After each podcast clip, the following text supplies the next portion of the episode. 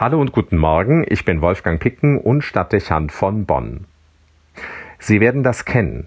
Man begegnet einem anderen Menschen und wird nach seinem Befinden gefragt, oft nur im Vorbeigehen oder aber als Einstiegsfloskel für ein Gespräch. Wie geht es dir?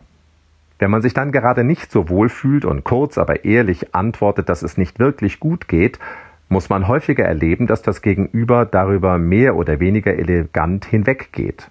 Enttäuschend. Wenn man richtig Pech hat, kann das Ausweichen aber auch ausgesprochen plump verlaufen. Der andere hat gar nicht hingehört und seine Antwort macht das schonungslos deutlich. Wie geht es dir? Nicht so gut. Ach, das ist aber schön. Hast du schon gehört? Je nachdem, wie innerlich angegriffen man selbst ist, kann eine solche oder ähnliche Antwort durchaus verletzen. Man denkt sich dann, wie unsensibel kann man eigentlich sein? Nicht selten führen solche Begegnungen zu dem ernsthaften und nachhaltigen Entschluss, sich mit dieser Person nicht weiter auseinanderzusetzen und ihr zukünftig aus dem Weg zu gehen, aussortiert. Menschliche Begegnungen haben Bedeutung, selbst wenn sie flüchtig sind. Sie können uns der Einsamkeit und dem auf sich selbst zurückgeworfen sein entziehen. Das zufällige oder auch geplante Aufeinandertreffen bietet viele Chancen, aber wenn diese nicht genutzt werden, eben auch Risiken. Ich erlebe eine Reaktion des anderen auf meine Person, ein Lächeln oder einen aufmerksamen Blick und nehme es als positiven Impuls wahr. Mich trifft ein kritisches Augenmerk oder der andere sieht mich nicht einmal an und ich frage mich, was ich an mir haben muss, dass man so an mir vorbeizieht. Der Effekt ist belastend. Der andere setzt sich mit mir auseinander, fragt nach und bemüht sich um eine Antwort. Das wertet mich auf, bringt mich vielleicht sogar weiter. Möglicherweise aber geht er dem, was ich sage, auch aus dem Weg, kommt oberflächlich daher und redet nur von sich und dem, was ihn beschäftigt. Ich denke, der interessiert sich nicht für mich. Meine Sorge ist ihm lästig. Ich bleibe für mich und allein mit dem, was mich beschäftigt. Menschliche Begegnungen haben Bedeutung, mehr als wir es manchmal selbst ahnen. Die Art, wie wir den anderen ansehen, unser Gesichtsausdruck. Bleiben wir stehen und wenden wir uns dem anderen zu Hören wir wirklich hin und setzen uns mit dem, was er sagt, auseinander? Fragen wir nach, um das Gesagte einordnen zu können?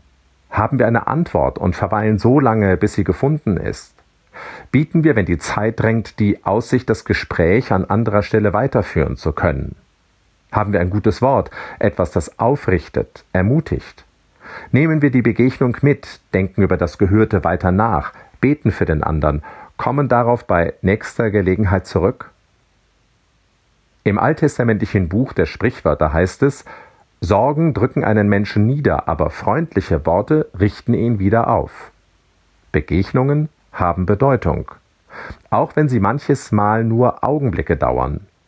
Wer hätte damit nicht schon vielfältige Erfahrungen gemacht, in unseren Blicken und Worten, in unserer Körperhaltung, in Empathie und Anteilnahme liegen eine große Kraft, ein freundliches Wort hat Gewicht.